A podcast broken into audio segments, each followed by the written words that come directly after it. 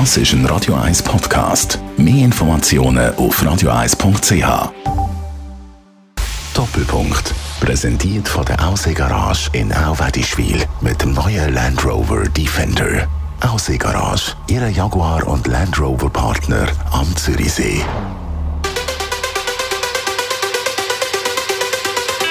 Das ist Teil 2, Best auf Doppelpunkt, erste Hälfte 2021. Der Christoph Flückiger ist ein Gast von mir, ist Professor und Leiter für allgemeine Intervention, Psychologie und Psychotherapie an der Uni Zürich. Und von ihm wollte ich wissen, unter anderem natürlich, was der Unterschied zwischen einem Psychotherapeut und einem Psychiater ist. Also grundsätzlich gibt es einfach zwei Wege für Psychotherapeut zu werden. Man kann entweder äh, Medizin machen, das ist so ein bisschen früher der Weg gewesen, und seitdem das äh, Psychologie auch ein Maturafach ist, die eigentlich die meisten zuerst Psychologie studieren und nachher ein fünfjähriges Studium bis zum Psychotherapeut werden. Und der Unterschied ist, dass äh, Psychiater Medizin studiert haben, eher auch noch ein bisschen also wissen, wie das der Körper funktioniert und Psychologen sich schon sehr lange natürlich auch im Studium mit ähm, dem Mensch beschäftigen, ähm, sehr empirisch und so schauen, was eigentlich die Faktoren sind, was den Mensch krank macht und was eben auch, was den Mensch gesund macht. Und das ist Aber die Arbeit genau selber ist die gleiche und das Vorgehen ist das gleiche für beide, oder? Ist das nicht so? Grundsätzlich nachher im Alltag ist das, das kommt natürlich sehr oft das Land drauf an. Ähm, also in Deutschland ist das praktisch eigentlich die gleichen Aufgaben, die übernommen werden. In der Schweiz eigentlich, also jetzt in der Arbeit mit Patienten auch, ja. Aber jetzt, äh, wenn ich das so richtig verstanden habe, Krankenkassen zahlen nur der Psychiater, wenn man zum Psychiater geht, oder zu einem Psychologen, der bei einem Psychiater schafft. Das kann ich nicht ganz nachvollziehen, was das für einen Sinn soll ergeben. Also, wenn ich ganz ehrlich bin, Herr Schawinski, ich auch nicht. Mhm. Aber ähm, und darum wird das ja auch geändert und das äh, ist auch das Ziel ähm, jetzt vom Bundesrat, dass das wirklich auch äh, soll eine gerechtere Lösung sein, respektive von der Frauenberuf von der Psychotherapeutinnen äh, klar aufgewertet werden, ähm, weil die Ausbildung natürlich die vergleichbare ist. Ähm, auf der anderen Seite genau denke ich, ähm, dass das wirklich auch kommt und da bin ich sehr optimistisch. Also und was ist eigentlich der Unterschied? Genau, also das ist irgendwie nicht ganz nachvollziehbar. Was ist eigentlich der Unterschied zum Psychologen? Ist eigentlich der Titel Psycholog geschützt, der Titel, oder nicht?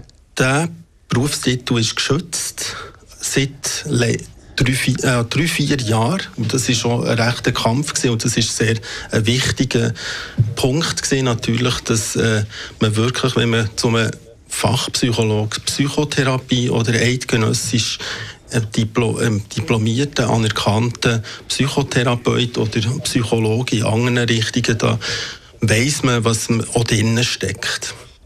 Und was Apropos ist das so? für Psychologie? Also muss man da einfach das Universitätsstudium abgeschlossen haben, äh, ein Lizenziat oder ein Master, wie das heute wahrscheinlich heisst, und dann ist man äh, zugelassen als Psychologe? Man muss zuerst äh, überhaupt äh, das Propaedeutikum so genannt oder respektive also die erste Phase? genau die erste Phase ja. überstehen. Das sind 80 Prozent von, von den Psychologiestudenten das nicht schaffen, weil es wirklich sehr streng ist. Ja, einfach weil die Hürden so hoch sind. Also es wird wirklich wahnsinnig stark gesiebelt. Und nachher, ist das so? Ja. Ich habe gehört, oder nein, es ist so ein bisschen Volksglauben, viele Leute, die selber Probleme haben, sagen, okay, ich will mehr über mich erfahren, studieren Psychologie und dann scheitern es. Ist das möglich? Genau, darum tun ja alle Mediziner ähm, haben irgendwie ein körperliches Leiden und darum gehen sie Medizin studieren. Klar, nein, ich kann es wirklich garantieren. Ernsthaft? ernsthaft? also ich, ich weiss, viele Mediziner, klar. viele Ärzte, habe ich jetzt gerade heute wieder gehört, viele Ärzte gehen nicht zum Doktor, weil sie Angst haben vor dem Doktor, weil sie das Gefühl haben, ich weiss zu viel, oder? Die sich sehr, sind sehr schlechte Patienten. genau. Nein, also es gibt natürlich Studien dazu und es ist so, dass ähm, klar jetzt bei der Psychologie eigentlich einfach äh, das, so, das normale Feld äh, ab ähm, repräsentiert. Das ist auch gut so. Äh, die Selektion nachher für Psychotherapeut zu werden, die sind wirklich sehr, sehr hoch und das macht auch sehr Sinn. Und wenn ich ehrlich bin, ich glaube, wenn man psychisch wirklich ein bisschen labil ist, könnt ihr nicht jeden Tag mit mhm. Leuten arbeiten, die sich beispielsweise ritzen, die suizidal sind und das über Jahre zusammenarbeiten. Ich habe irgendwo gelesen, bei Ihnen glaube ich, dass die Leute eben erst relativ spät kommen, eigentlich fünf Jahre, nachdem sie es eigentlich brauchen, ja. gehen sie in Therapie. Ist das richtig? Ja, das ist richtig. Also man tut eigentlich meistens ein bisschen zu lange warten.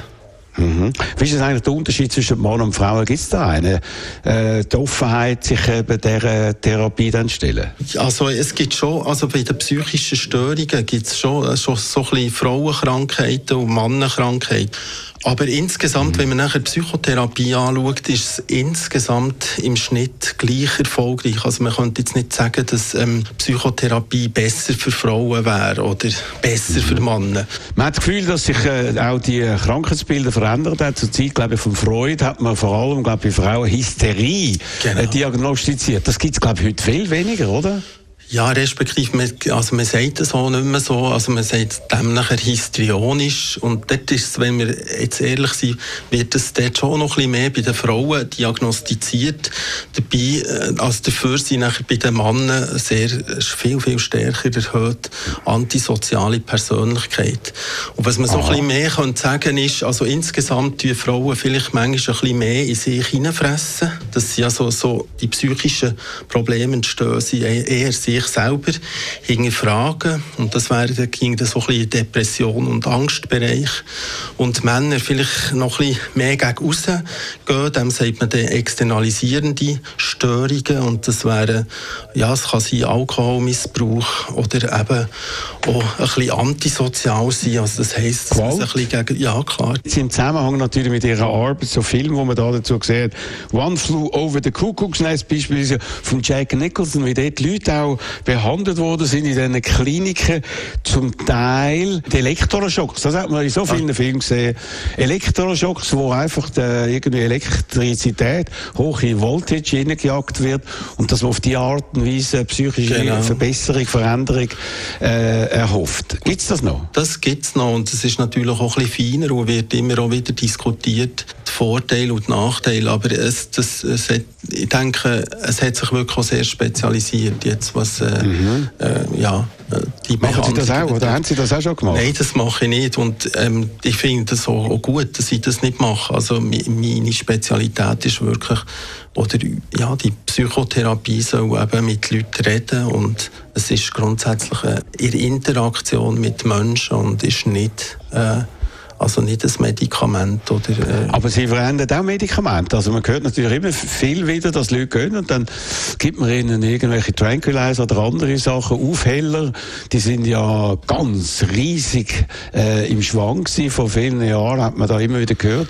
Genau. Wenden Sie die auch an? Nein, also das ist auch der Unterschied zwischen Psychotherapeuten und Psychi Psychiater, dass wir es nicht dürfen, aber grundsätzlich auch nicht wollen. Aber werden Sie angesprochen auf das, was Sie sagen, ich gerne, hey, irgendwie einfach so Ja, es ist ja begreiflich. Klar. Ja, ich will jetzt eigentlich aus dieser Depression rauskommen. Da gibt es doch ein Medikament.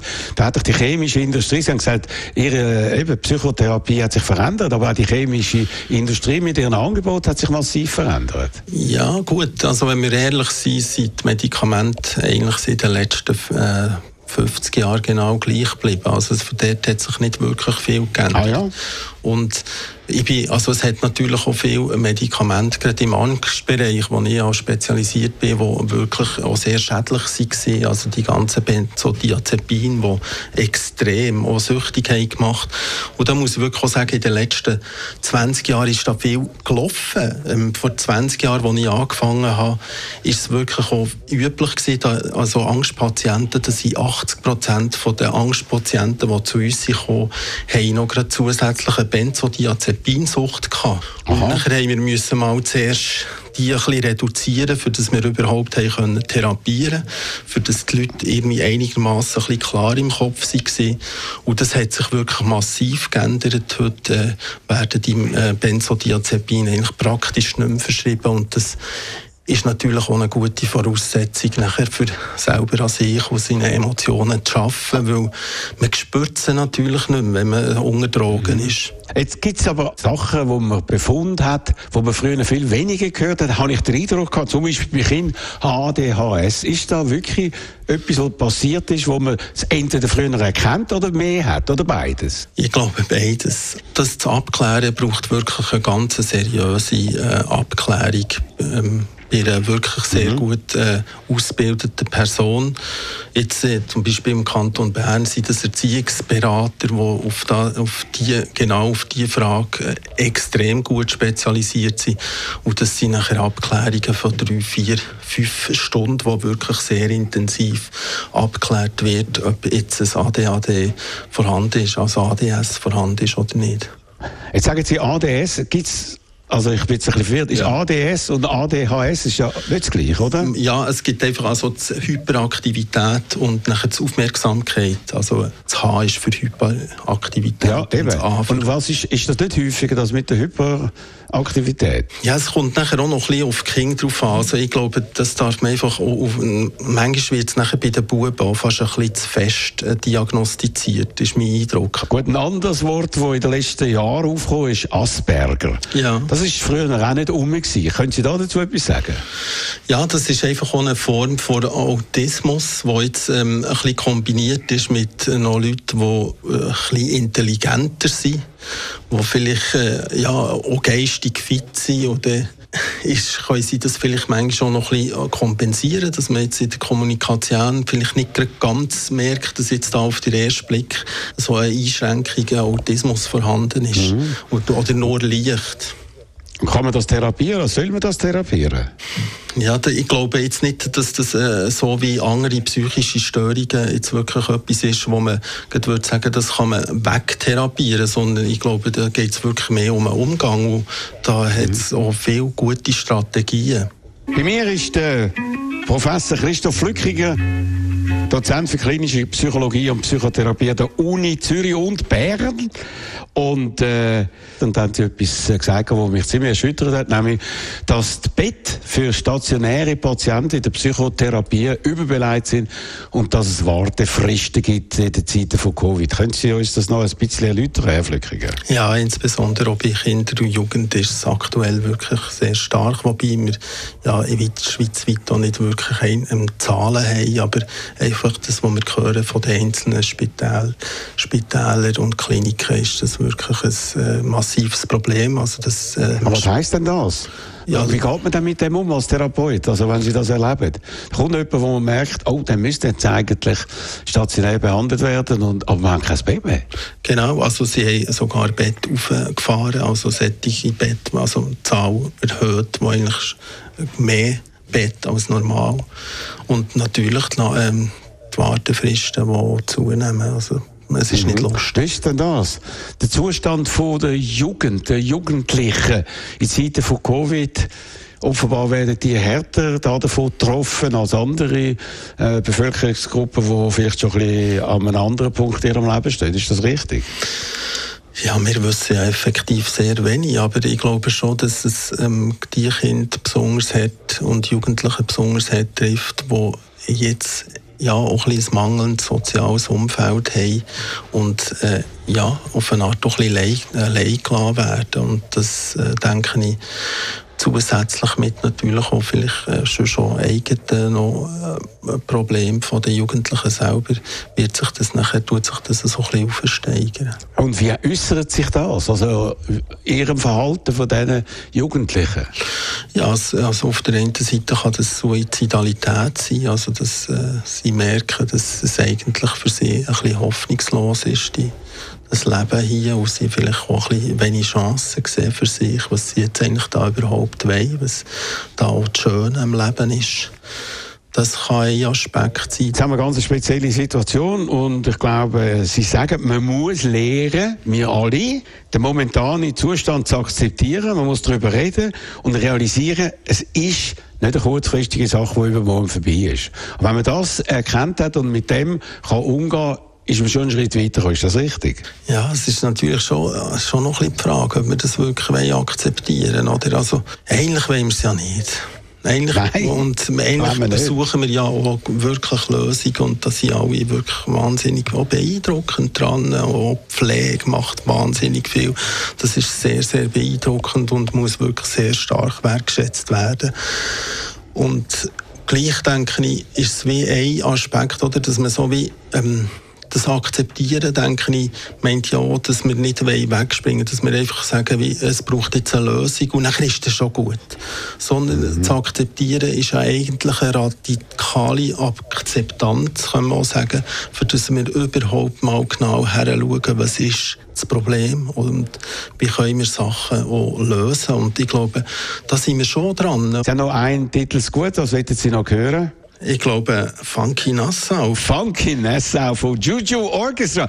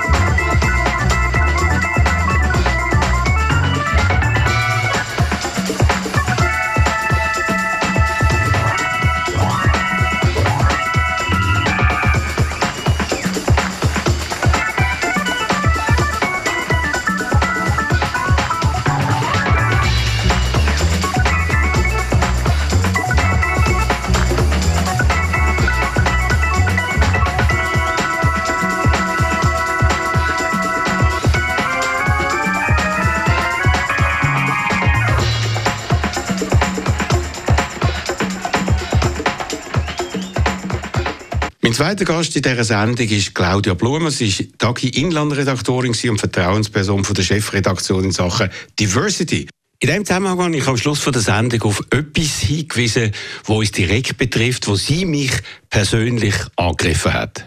Vor zwei Jahren, nach einer Fernsehsendung, die ich gemacht habe mit der Salome Baltus, studierte deutsche Philosophin, Bloggerin und Prostituierte, meine Absetzung fordert, unter dem Titel «Der Pitbull hat ausgedient».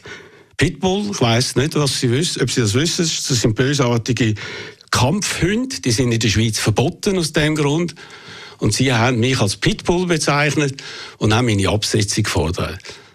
Was meinen Sie da dazu? Ist das fair gewesen? Ist das gut gewesen? Ist das weiblicher Journalismus gewesen? Wenn das ein Mann gegenüber einer Frau gemacht hätte und gesagt, die Hyäne muss weg, dann wäre er nie mehr in eine Redaktion hineingekommen, oder? Ja, das ist wahrscheinlich ein gutes Beispiel äh, mit den Hyänen. Also, Sie haben ja dort sehr betroffen reagiert, ähm, Herr Schawinski. Sie haben dann auch kontert auf persönlich mit einem langen Gegenbrief und im Tagesanzeiger. Und, und äh, ich verstehe die Betroffenheit. Wir haben das auch intern diskutiert, eben so viel zu unserer Fehlerkultur. Ähm, intern, äh, obwohl ja Blattmacher das nachher so auch gemacht haben. Aber nachträglich hat es geheißen, dass ähm, Pitbull im Titel, also eigentlich, man sollte Menschen nicht mit dir vergleichen, mal grundsätzlich. Pitbull im Titel und, und ein Mensch im Bild Bild so und dann der Konnex, das ist eigentlich so nicht richtig und das stimmt, das, ähm, das mhm. ist nicht... Äh, das aber das ist ja nur der Titel. Sie, Sie haben ja dann auch noch geschrieben, im Ethikcode der SEG steht, es gelten die bewährten Regeln des Anstandes. Schawinski beherzigt diese Regeln nie. Nie? Ja, in Ihren, Ihren Schawinski-Sendungen ja. einfach. Haben Sie jetzt das Gefühl, Sie können äh, die Regeln vom Anstand bei mir nicht erkennen? In den halbstündigen Sendungen, die ich gemacht habe, äh, was sie gemacht haben, da habe ich den Eindruck gehabt, dass sie das äh, so, also so konzeptionell, strategisch wirklich wie ausblenden. Haben Sie dann alle gesehen, wenn Sie sagen nie? Nein. Nie. Nein. Also nur das Wort nie Jetzt ist so absolut. Sie mich nicht auf diesen drei Buchstaben. Nein, aber das mit dem Pitbull Sie... ist nicht in Ordnung gewesen. Ja, aber Sie haben ja mir dann äh, vorgeworfen, ich mache Fertigmachen Journalismus und schreibe so einen Artikel in einer Form, wo Fertigmacherei ist, wie ich es noch nie gelesen habe. Sie haben mich zwar nicht fertig gemacht, sie haben einfach die Sendung fertig gemacht, weil alle anderen feministischen Journalisten denen haben das gleiche Horn reingeblasen und die Chefredaktorin oder äh, die Direktorin im Schweizer Fernsehen hat dann die Sendung fertig gemacht. Ziel erreicht, oder?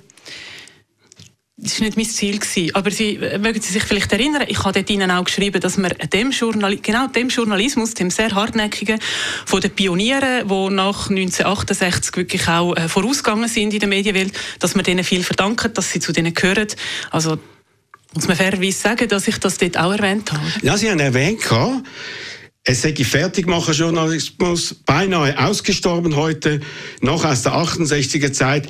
Kaum jemand gutiert das heute noch. Ich habe den Eindruck, ja. Ja, also welche Art äh, von Journalismus wollen Sie, welche Art von Interview wollen Sie denn haben? Was ist denn, äh, was Sie so gestört an dem, wo eben die Journalisten gemacht haben, die eben nicht einfach nur so weichgespülte Interview machen, sondern vielleicht auch kritische Fragen stellen? Die kritischen Fragen, glaube ich, sind nicht das Problem. Aber ich glaube, die Leute gutieren es heute weniger.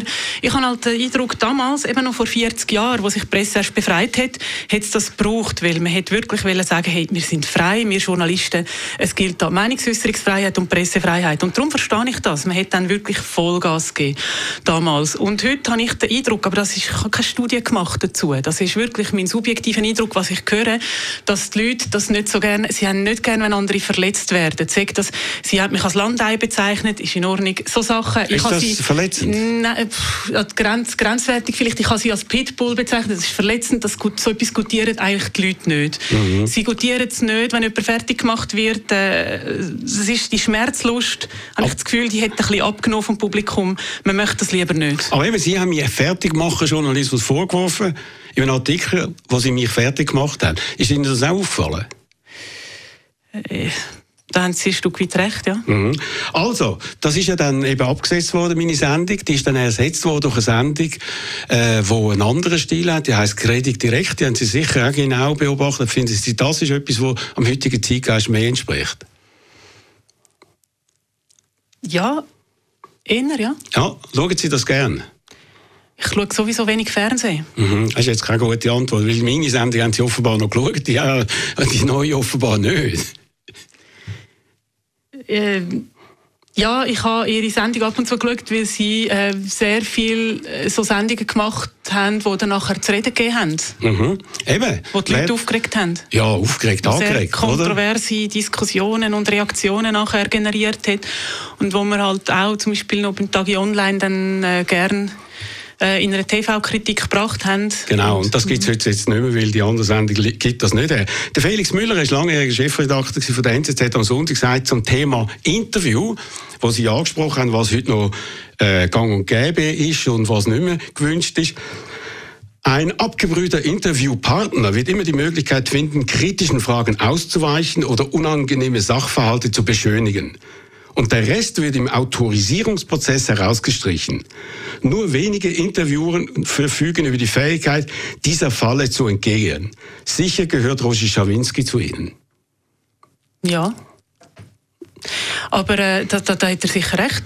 Aber Herr Schawinski, es ist doch wirklich so, dass wir nicht müssen sagen ein Herzinterview äh, setzt voraus, die Bereitschaft, jemanden fertig zu machen. Ja, das aber muss doch nicht unbedingt einhergehen. Das wäre ja das wäre ein Armutszeugnis für unseren Berufsstand. Da könnten ja, doch gerade aber das unterstellen Sie mir. Ich wollte Sie doch auch nicht fertig machen. Ich gebe Ihnen die Möglichkeit, Ihre Sachen ja. zu sagen. Das mache ich in allen Sendungen. Sie können ausführlich Ihre Sachen sagen und ich stelle kritische Fragen und ich tue sie natürlich herausfordern. Aber das ist doch nicht Fertigmacherei. Nein. Und im Tagi, wie ist denn da die Regeln bei kritischen Interviews? Sie erleben doch genau das, was der Felix Müller beschrieben hat, dass wenn Sie so ein Interview machen, dann werden alle harten Sachen rausgebeamt äh, und rausgestrichen von den Medienverantwortlichen. Und da kommt irgendwie so ein Gebrabbel raus, das niemand mehr interessiert. Oder? Das kann sie doch nicht befriedigen. Zum Teil ist das ein Problem, sicher, ja. Eben, das kann sie doch nicht befriedigen. Und äh, offenbar, wenn jemand, der sich ein bisschen profiliert und sich da damit auch der Kritik aussetzt, wie ich das gemacht habe, dann sagen sie das, wenn wir nicht mehr. Fertig. Ja, aber ich glaube, also, das wollen wir nicht mehr. Ja, ähm, man muss nicht unbedingt jemanden fertig machen, zum kritisch sein, aber man sollte einmal mehr den Mut haben, um bei einem Printmedium zu sagen, nein, dann bringen wir das Interview nicht. Dann verzichten wir wirklich, wenn wir das so umschreiben dann tun wir lieber das Interview kippen und schreiben einen Artikel darüber, wie sich die Zusammenarbeit mit dem Manager XY gestaltet hat und was er gesagt hat, respektive vielleicht Und wie oft ist das schon passiert? Nein, das kommt natürlich im, im hektischen und im druckreichen Tagesgeschäft leider sehr wenig vor, weil dann äh, müssen wir ja drei Stunden vor Redaktionsschluss noch mal etwas aus dem Blatt nehmen. Ja, ich sage, das ist ein Problem. Mhm. Ich bin der Meinung, es gibt zu wenig kritische Interviews, sowohl in den Zeitungen wie am Fernsehen. Ich bin genau gegenteiliger Meinung. Ich glaube, dass der investigative Journalismus, der eben von meiner Generation gekommen ist, zum Teil versandet ist, äh, zum Teil so beiläufiges, wo heute äh, äh, gang und gäbe ist. Und, äh, und dass sie das irgendwie verteidigen und das, was ich repräsentiere, äh, einfach weggewendet haben. Ja, ich will es nicht einfach weghaben. Ich habe doch auch das gewürdigt, ich habe doch Ihre Verdienste gewürdigt, auch in dem Artikel, wo Sie jetzt sagen, ich hätte sie weghaben Ja, was haben Sie gewürdigt? Eben, ich habe geschrieben, ich habe Ihre Pionierrolle noch vorgehoben. Ja, aber das hat doch nichts mit dem zu tun. Doch. Nein, nein, die Pionierrolle habe ich als, als Radiogründer und so. Aber dort ist es um ein Interview gegangen. Ja, nein, auch einer von den äh, Zeitungsmacher von damals, wo, wo für die Befreiung von der Presse gekämpft haben und das erfolgreich. Und ja. dass man jetzt immer noch den, so den sehr, sehr aggressive und teilweise fast verletzende Ton meint, müssen anzuschlagen, um als kritisch gelten. Das sehe ich nicht. Man kann doch auch eine sehr kritische Frage ganz anständig stellen. Das versuche ich die ganze Zeit und äh, es ist überhaupt nicht wahr, muss ich jetzt einfach noch sagen, um das jetzt abzuschließen. Nicht alle meine Interviews sind gleich kritisch gewesen. Es kommt darauf an, ob jemand beispielsweise in einer Polpartei ist, SP oder SVP, oder ein Künstler oder eine Künstlerin ist. Interviews sind völlig anders gewesen. Und wenn sie geschrieben haben, nie anständig, hat mich das ganz persönlich getroffen. Vor allem, und dann das Gefühl gehabt, da haben sie eine Mission gehabt, der Typ muss weg. Oder? Und das finde ich verheerend. So habe ich noch nie eine Sendung gemacht, um jemanden einfach wegzuhaben. Das ist Fertigmachen Journalismus. Und da habe ich jetzt eben das Gefühl, Sie als Frau können sich das erlauben. Gegenüber einem alten weißen Mann. Aber ein alter weißer Mann gegenüber einer Frau, No way. Der wäre absolut schnell weg. Da herrscht nicht mehr gleich lange Spieß, Frau Blumer sie hat vielleicht noch mehr Kritik gehabt, ja, das stimmt. Also es, äh, es tut mir leid, dass sie das so fest getroffen hat und äh, ich habe nicht das Gefühl gehabt, der muss einfach weg. Nein. Ja, Sie haben es geschrieben. Der Pitbull hat ausgedient. Das ist ihm schon im Titel gestanden. Eben, ich habe nicht geschrieben, die Sendung soll abgesetzt werden. das habe ich auch, habe ich doch gedacht, dass ich das nicht geschrieben habe. Kann ich mir nämlich auch nicht vorstellen. Das ist auch nicht mein Entscheid. Der Pitbull hat ausgedient, soll heißen, der bissige, sehr aggressive und verletzende Journalismus hat ausdient. Und das ist jetzt einfach, da haben Sie jetzt einfach als Synonym äh, müssen anheben ah, ja. für, für, für vieles. Ja, ja, gut. Okay, also. Gehen wir ein bisschen weiter. Es geht ja ein bisschen, äh, um etwas Grundsätzliches auch noch. Ich würde jetzt gerne Sie auch noch ein bisschen fragen, generell zum Tagesanzeiger. Sie sind ja Inlandredakteur, Sie sind nicht in der Chefredaktion, aber trotzdem, man hat gehört, grobe Angriff gegen den Tagesanzeiger im Fall Maisano, wo Sie ja mitbekommen haben, äh, äh, das ist äh, Universitätsspital, haben fast alle Zürcher Parteien, fast, was man so noch nie erlebt hat, haben gesagt, so geht es nicht. Mehr und mehr hat die personalisierte zunehmend und einseitige Berichterstattung irritiert. Zudem habe sich der Tagi nicht hinterfragt, ob er sich von einem Whistleblower habe instrumentalisieren lassen. Also die Frage einfach gestellt, alle Parteien, ihr schluddert einfach und haben eine Kampagne gefahren, die nicht haltbar war. Und nachher, wo es dann rausgekommen ist, dass der Bericht eben in nur noch in Seitenbereichen angeschuldigt hat und der Hauptbereich weg war, hat das der Tagi fast, oder mehrheitlich irgendwie einfach wegspült. Also man kann nicht sagen, wir schluddern einfach, aber natürlich gibt es immer wieder so Fälle, wo man nachher nachträglich auch muss äh, über Bücher und schauen, was könnten wir beim nächsten Mal besser machen. Machen Sie das? Ja. Weil der Arthur Rutishauser hat äh, auf die Frage, äh, was denn das für Folgen hat, hat er gesagt in einem Interview, was Maisano anbetrifft, sind wir als Journalisten gewohnt, dass es nach harter Kritik harte Reaktionen gibt. Da zählen einfach die Fakten. Und das ist genau das, was ich immer wieder erlebt habe. Es hat keine Kultur bei euch in der Redaktion Fehler einzugestehen. Es ist sehr oft schnodrig und auf die Art und Weise lässt man einfach alles abprallen. Das ist die Mentalität, die ich vom Tagesanzeiger erlebe und das haben jetzt offenbar alle Zürcher Parteien mhm. auch erlebt. Mhm. Ja, das finde ich bedenklich, wenn Sie das so erleben. Haben Sie noch andere Beispiele, außer jetzt der Fall? Ja, ist, ja das ist jetzt der gewesen. Dann bei Uli Maurer das Gleiche in letzter Zeit. Jetzt ist rausgekommen, wo der Tagi äh, festgehalten hat, man hätte in der Schweiz Impfstoff herstellen, es hätte Verhandlungen gegeben, hat der Bärse dementiert. Mhm. Gut, also der pauschale Vorwurf, wir, dürfen, äh, wir haben zu wenig gute Fehler. Das war pauschal. Ich habe ein Beispiel gebracht. Mhm. Bei uns im Inlandressort werden, äh, werden diese Sachen immer besprochen und aufgearbeitet und wir uns dann öffentlich entschuldigen, aber wir ziehen auf jeden Fall immer Lehren daraus und schauen darauf, dass wir es künftig besser machen können. Okay. Danke vielmals, Frau Blumen, dass Sie gekommen sind. Es äh, war nicht selbstverständlich. Gewesen. Und äh, dafür möchte ich Ihnen gratulieren. Letzter Titel? Letzter Titel von Adriano Celentano, Ragazzo della Via Gluck. Einer von meinen Lieblingstitel von Celentano. Super. Grossartig über die Veränderung von Italien, von einem Land, wo alles schön ist, die Wissen ist schön, und dann wird alles zubetoniert und dann ist alles nicht mehr ganz so schön.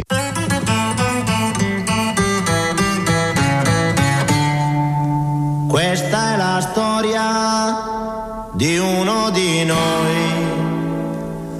anche lui nato per caso in via Gluck, in una casa fuori città, gente tranquilla che lavorava, là dove c'era l'erba ora c'è una città.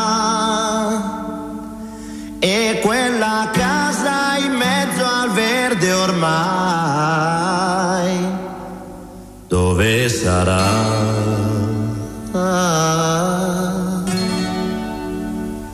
Questo ragazzo della via Gru si divertiva a giocare con me, ma un giorno disse vado in città e lo diceva mentre piangeva, io gli domando amico non sei contento,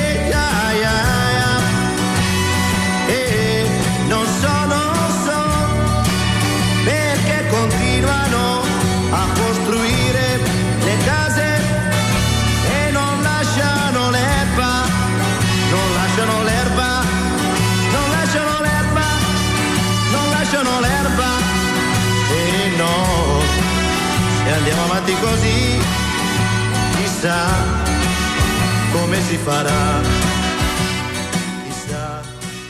Mein dritter Gast in dieser Sendung ist der Lukas Berfuss, der bekannteste und erfolgreichste Schweizer Schriftsteller seit vielen Jahren, der sich als einziger laut und deutlich immer wieder in die politische Situation der Gegenwart einbringt.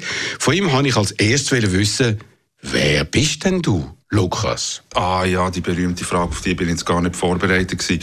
Jetzt bin ich vor allem ein Spaziergänger zur Zeit. Ich bin wahnsinnig viel unterwegs und habe ähm, irgendwie ein zweites Office äh, bei mir im Wald gefunden, gehe dort telefonieren und gehe nachdenken und das ist jetzt gerade, wichtig geworden, spazieren, ja. Gut, also außer Spaziergängen, was bist du sonst noch, oder wie würdest du dich sonst noch definieren? Äh, Schriftsteller, Familienvater, äh, Steuerzahler, Konsument und jetzt die Gaststätte. Okay, also, äh, wenn man nicht äh, das als absteigende Reihenfolge betrachtet, vor allem wegen dem letzten nicht. Also, du hast ja 2019 hast du den Georg Büchner Preis bekommen, wahrscheinlich der ultimative Ritterschlag für einen Schriftsteller deutscher Sprache, unter anderem, wie es in der Begründung heißt, für deine Beschreibung von existenziellen Grundsituationen des Lebens. Sind wir in so einer jetzt, Lukas? Äh, du meinst wegen der Pandemie? Ja, haben wir bis jetzt glaube ich noch nicht so erlebt. Ja, ja, das glaube ich schon. Ja, also das ist ähm, übrigens etwas, was man in der Literatur seit allen Anfängen findet. In der äh, Ilias, eigentlich mit der fährt die europäische Literatur an, vom Homer, die fährt an mit einer Seuche. Da ist das mhm. Heer, das griechische Heer, ist vor der Küste, äh, an der Küste von Griechenland und belagert Troja.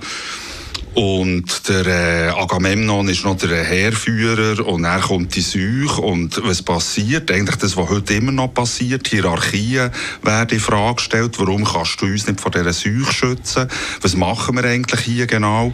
Ähm, und man merkt, dass äh, die Pandemien, Epidemien, Krankheiten, Seuchen, Pesten ähm, eine Konstante sind, ein Bewusstsein vom, vom Mensch und von der Literatur und dass sie auch Kulturtreiber sind. Und darum ähm, ja, ist das äh, sicher äh, auch wieder so eine Situation, die uns alle äh, existenziell betrifft, unbedingt. Genau, aber dich vielleicht ein bisschen anders. Du hast ja mal beschrieben, wie du aufgewachsen bist, du bist mehrfach obdachlos gewesen, hast mal gesagt, ich weiß, was es heißt, arm, arm zu sein. Hat dich das besser vorbereitet auf das, was wir jetzt gerade erleben? Hm. Ah, das habe ich jetzt irgendwie noch gar nicht gedacht. Das ist schon so. Ich habe so gewisse Existenzängste wahrscheinlich ein weniger, weil ich weiss, dass es auch ein Leben gibt mit fast nichts oder mit gar nichts eigentlich. Aber gleichzeitig äh, habe ich natürlich auch schlaflose Nächte gehabt, ganz eindeutig, weil ich lebe ja in einem, in einem sozialen Zusammenhang und da sehe ich, wie es vielen anderen Leuten nicht gut geht und das hat natürlich auch einen Einfluss auf mich und ähm, und irgendwie muss man auch ehrlicherweise sagen, dass es nicht so richtig vorbereitet auf das Bewusstsein ihrer Pandemie und wie dass man sich da muss verhalten. Und da würde ich mich also nicht, äh, nicht davon ausnehmen. Du bist jetzt ja Familienvater, Sohn, hast Tochter, hast das, äh, eben früher arm, obdachlos und so weiter. Karl Marx, der ja einer von deinen Lieblingsautoren ist, glaube ich, hat mal gesagt, das Sein verändert das Bewusstsein. Lebst jetzt eher gut bürgerlich in deiner Wohnung und im Wald. Äh, bist jetzt ein, ein anderer Mensch geworden gegenüber früher auch. Ja, das hoffe ich doch, dass ich mich entwickelt habe. Dass ich nicht mehr Aber gleich... eben, dass du gut bürgerlich bist und eben, jetzt hast du mal etwas auch zu verlieren, zu verteidigen, was du früher gar noch nicht gehabt hast. Ja, da müsste man jetzt ziemlich genau definieren, was es eigentlich bedeutet, bürgerlich zu sein.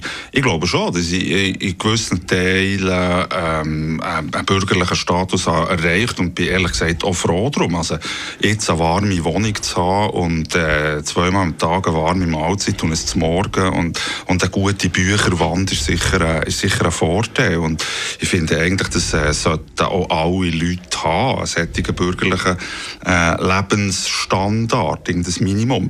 Äh, die Frage ist natürlich, wie, äh, wie das man denkt und ob man immer noch solidarisch kann denken oder nur im, im Zusammenhang vom Privateigentum. Und da fände ich dann auch das bürgerliche Bewusstsein nicht so strebenswert. Ja.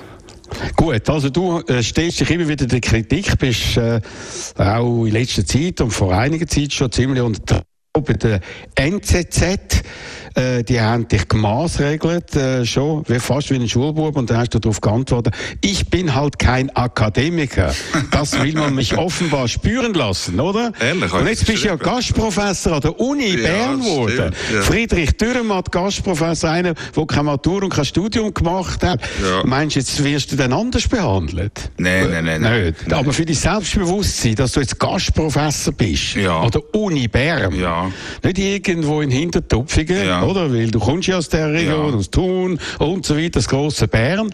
Und eben, wenn man deinen Lebenslauf anschaut, das ist also schon noch speziell, oder? Auch für dich, hast du das Gefühl? Ja, das stimmt. Also ich, ich kann ja sagen, sie war schon bei Gastprofessor an der FU Berlin sogar vor vielen Ja, das Jahren, ist ja genau. mal eine linke Uni in Berlin und so. Ah, gut, aber ich meine, ich oh. habe die Erfahrung schon. Es ist jetzt nicht irgendwie ähm, eine völlig neue Erfahrung. Aber ich muss sagen, dass, dass ich das schon recht habe unterschätzt, äh, was ein Professor unserer Gesellschaft bedeutet und was irgendwie auch der, äh, damit verbunden ist. Das habe ich irgendwie habe mir vorher nicht so können vorstellen auch weil ich gar nie den Ehrgeiz hatte, weil er außerhalb von meiner Reichweite war. Aber, äh, aber nein, das bedeutet schon äh, sehr viel. Es ist schon eine grosse Verantwortung, muss ich sagen, weil es gibt natürlich äh, junge Menschen, die dorthin kommen und wollen von mir wissen, was los ist und was eigentlich die Literatur ist und, und was das alles eigentlich bedeutet. Und das nehme ich sehr ernst. Und äh, es ist viel Ehr, aber es ist auch viel, äh, viel Gewicht natürlich. Aber kannst du den behalten oder gilt der nur jetzt während dem Semester? Das haben mich doch gar nicht gefragt.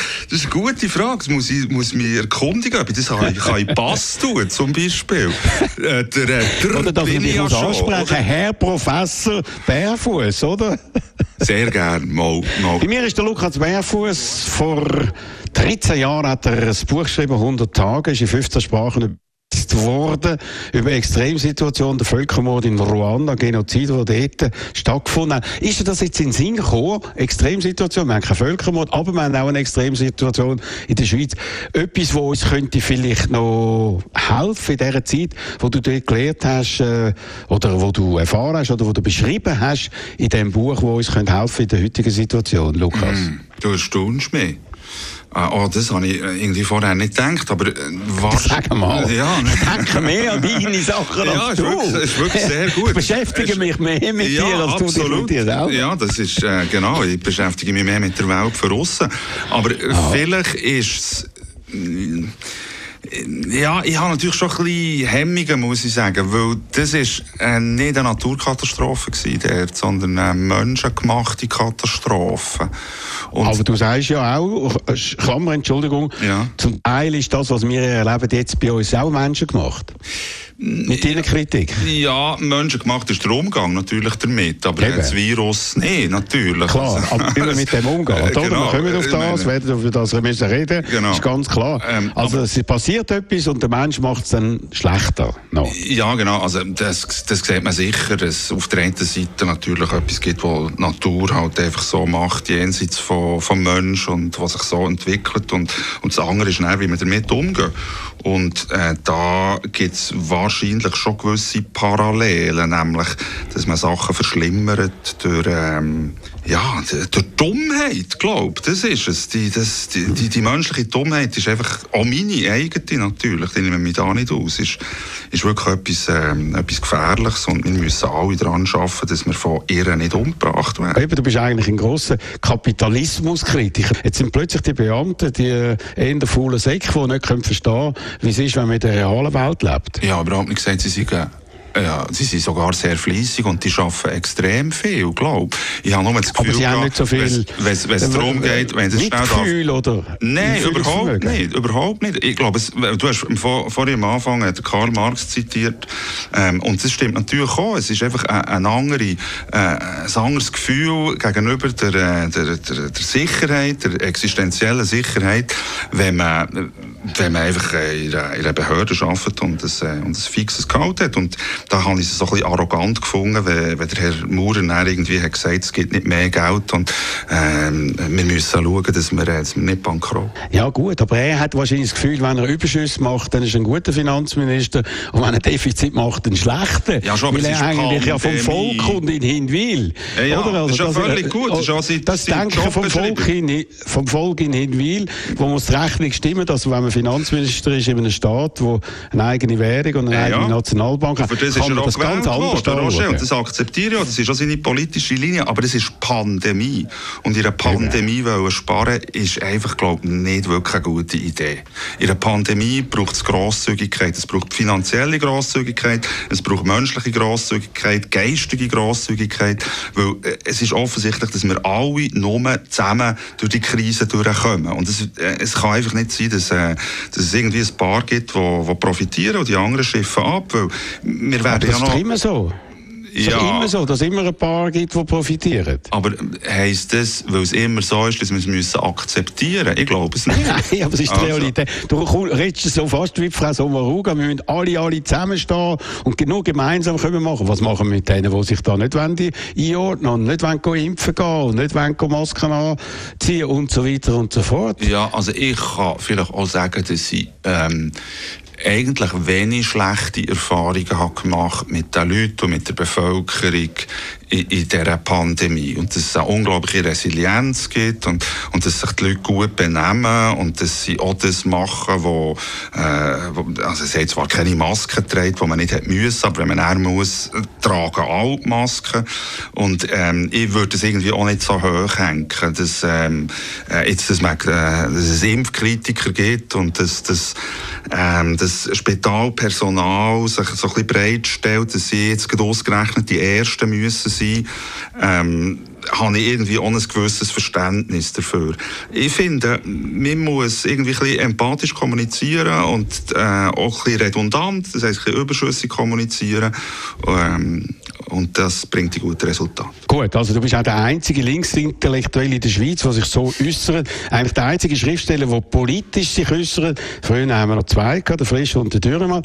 Warum ist das so, dass du als Einziger da überhaupt noch ankommst und dich immer wieder äußerst und von allen anderen Schriftstellern hört man eigentlich zur aktuellen Situation nada? Stimmt, äh, von den Schriftstellern nicht so viel, oder von, oder von den Schriftstellerinnen sehr wohl. Ich denke an Sibylle Berg, die sich äh, immer sehr zum Fenster auslegt und eine wichtige Kolumne hat. Aber nicht über die Schweiz eigentlich in erster Linie. Ja, aber das ist ja jedem Unbehagen. über das allgemeine Unbehagen unserer Zivilisationsgesellschaft kann niemand so extrem äh, ja, ausdrücken wie Sie. Ja, aber Katja Brunner hat jetzt gerade eine super Rede gehabt, so 50 Jahre äh, Frauenstimmrecht.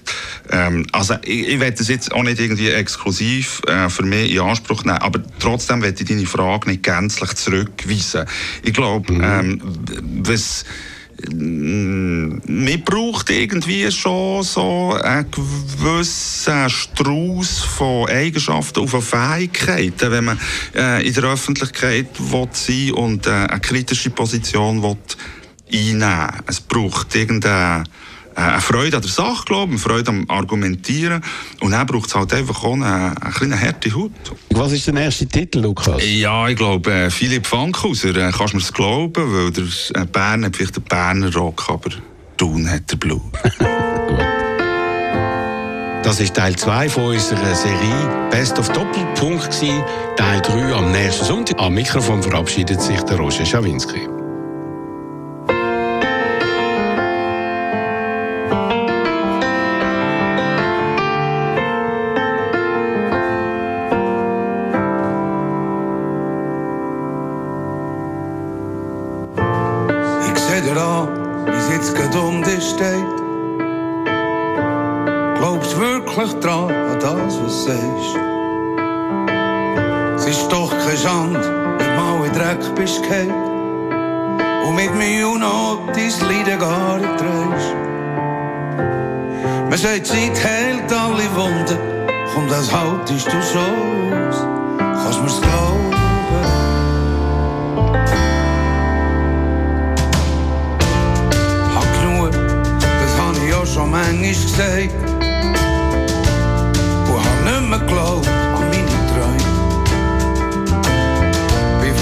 Fast versoffen in meinem Selbstmitleid und hab kein Wald mehr gesehen vor lauter Bäumen.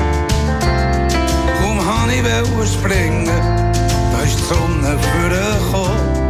Kannst mir's glauben? Komm, probier's doch nochmal.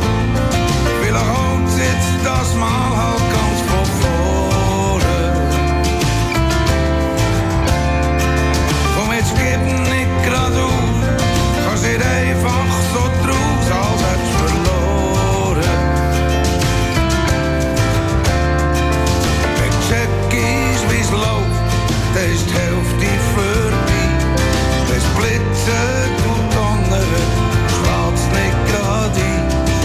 Mir's glauben?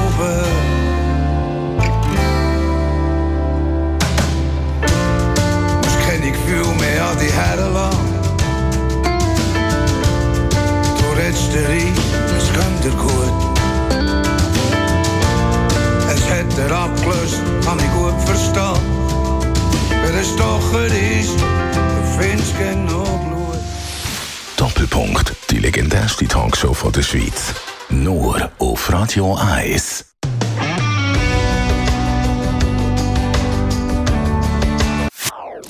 Das ist ein Radio 1 Podcast. Mehr Informationen auf radio1.ch.